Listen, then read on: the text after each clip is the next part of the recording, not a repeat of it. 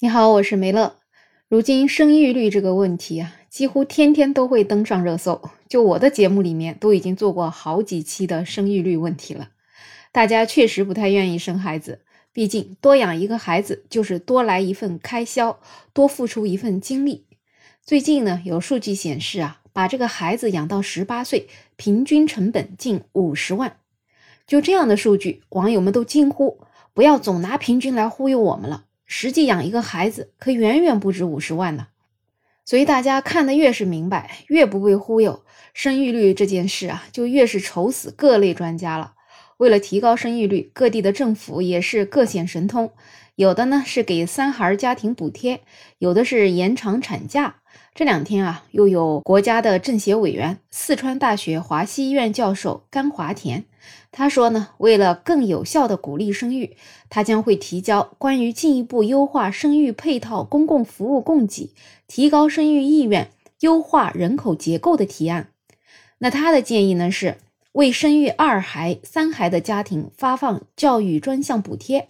为第三个孩子提供从幼儿园到高中毕业阶段的免费教育。这位甘教授呢，他还表示，现在的人呢不愿意生孩子的原因很多，但主要呢还是两个问题，第一个就是教育问题，第二个是医疗问题。所以啊，他提的这个提案嘛，看似好像能够解决教育的问题，但是网友们一算就发现，小学、初中义务教育阶段的学费是免费的，那最多呢就是一学期几百块的伙食费了，所以这九年的免费其实就是免了个寂寞。那公立幼儿园一年的学费大概在五千块钱左右，普高的学费一般可能在三千到五千块钱左右一年。那这个六年能够免掉的费用也就在两万五到三万左右。所以一个家庭会因为减免了三万块钱的学费就去生三孩吗？我想有能力生三孩的也不会差这点钱，没能力生三孩的多这点钱也没用。所以呢，这样的办法只能说明这位甘教授他的初衷是非常好的。但是还真不一定能够提高大家的生育意愿，毕竟生育率低是一个全面系统的问题，包括整个教育体制、医疗体制、就业环境、物价、房价、各类生活成本等等。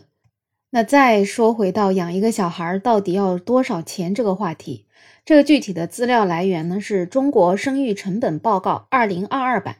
根据这个报告，我们国家家庭零到十七岁孩子的养育成本平均为四十八点五万元，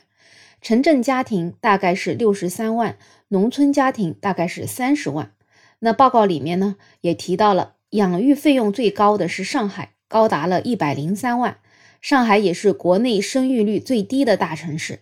养育成本排在第二的是北京，要九十六万。相反呢，像西藏，它的养育成本是不到三十万的。而广西、云南、贵州等地方的养育成本大概都在三十多万，而这些地方呢，也都是人口出生率比较高的地方。那按照这个中国生育成本报告二零二二版所说的这个平均的养育成本，就是五十万来算的话呢，每年大概在三万块钱。听起来嘛，好像感觉也不少啊。但如果不上课外兴趣班啊，不补课啊，我感觉在大多数地方这个费用也够了。但问题就在于，在这么卷的年代，哪个家庭会不送孩子去兴趣班、培训班呢？所以这些费用啊，打底可能就要两万块钱。那再加上其他的衣服啊、玩具啊、旅游啊等等各种吃穿用度，大多数的小孩可能就会达到了上海的平均水平一百万了。而且呢，这些费用还没包括学区房这样的大头了。另外呢，这个所谓的人均五十万也还没有包括上大学乃至结婚的这些费用等等，所以实际上养一个小孩的成本更加是成倍数上升的。而且把一个小孩养大，比金钱更重要的是精力。这个二十年啊，几乎占据了人生当中最美好的四分之一的时间。那这个时间成本也是无法用数字来衡量的。那就如前面的数据所说，小孩费用越高的城市，生育率就越低；而小孩费用越低的地方，生育率反而高。所以呢，小孩费用低的这一部分地区，你不鼓励他去多生，他们也会愿意生二孩、三孩，有的甚至生四孩、五孩。所以呢，想要解决生育率的问题，还得想办法让城市的年轻人多生，而根据这些地方养小孩的费用，可不是随便补贴一点就能够提高大家的生育意愿的。真的需要一个全方位的教育系统、医疗系统、就业环境、房价等各方面的改变，才有可能提高一点大家的积极性。其实简单的来说，就是这个社会，你只要是一如既往的卷，那生育率就很难有突破。那不知道你养小孩的成本大概是多少呢？你会为了这点补贴去生二孩、三孩吗？欢迎在评论区讨论，也欢迎订阅、点赞、收藏我的专辑。没有想法。想加入听友群的朋友可以加我，没有想法的拼音再加上二零二零，我是梅乐，我们下期再见。